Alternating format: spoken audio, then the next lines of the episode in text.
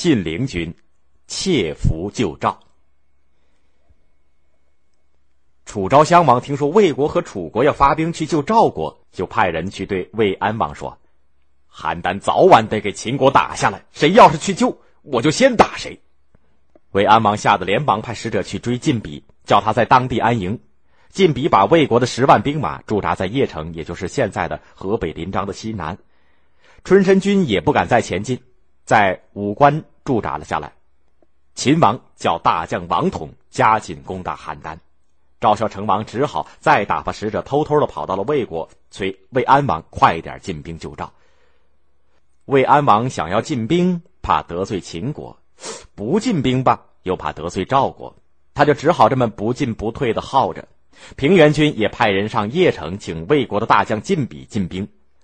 晋鄙回答说：“不敢自作主张。”平原君又给魏公子信陵君写信，大意说：“邯郸万分危急，敝国眼看就快灭亡了。您姐姐黑天白夜的哭着，公子也得替您姐姐想一想啊。”因为平原君的夫人呢是信陵君的姐姐。信陵君接到这封信以后，再三央告魏安王。叫晋鄙进兵，魏安王始终不答应。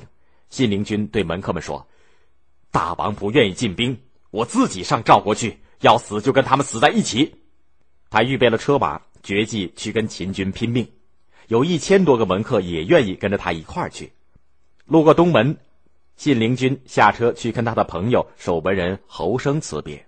侯生冷淡的说：“公子保重，我老了，不能跟您一块儿去。”信陵君向他告别以后就走了，走不多远，信陵君越想越不对劲儿。侯生连一句体贴的话都没有，忍不住就再回去问问。侯生见信陵君回来了以后，就说：“我料定公子准得回来。”信陵君说：“我一定有得罪先生的地方，特地回来请先生指教。”侯生说：“公子收养了几十年的门客，你这么上秦国的兵营里去。”正像绵羊去跟狼拼命，不是白白的去送死吧？侯生接着对信陵君说：“咱们大王最宠爱的是如姬，当初如姬的父亲被人害死，他请大王给他报仇，后来还是公子叫门客去替如姬报的仇，把仇人的脑袋给他送了过去。如姬为了这件事非常感激公子，他就是替公子死也心甘情愿。”公子只要请他把兵符偷出来，拿了兵符去夺取晋鄙的军队，才能跟秦国打仗。信陵君被侯生提醒了，就去跟如姬商量。如姬当晚就把兵符偷了出来，交给信陵君。信陵君拿着兵符，再上东门去跟侯生辞别。侯生说：“我的朋友朱亥是天下数一数二的大勇士，要是晋鄙不把兵权交出来，公子就叫朱亥杀了他。”信陵君带着朱亥和一千多个门客到了邺城，见了晋鄙，对他说：“大王特地派无忌来接替将军。”说着就拿出兵符验过。可是晋鄙起了疑心，这军机大事，我还得奏明大王。他的话还没说完，朱亥从袖子里拿出一个四十斤重的铁锤，冲着晋鄙的脑袋一砸，晋鄙的脑袋被打得粉碎。信陵君拿着兵符给将士们下令。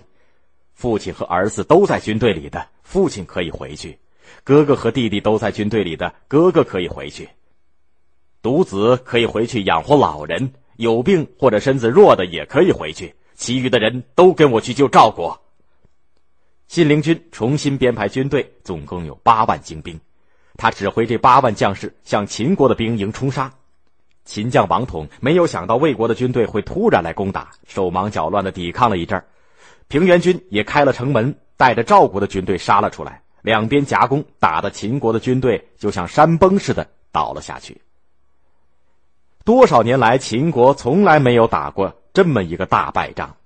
秦昭襄王赶紧下令退兵，已经死伤了一半的人马。郑安平的两万人给魏国的军队切断了退路，变成了孤军。他带领两万人投降了信陵君。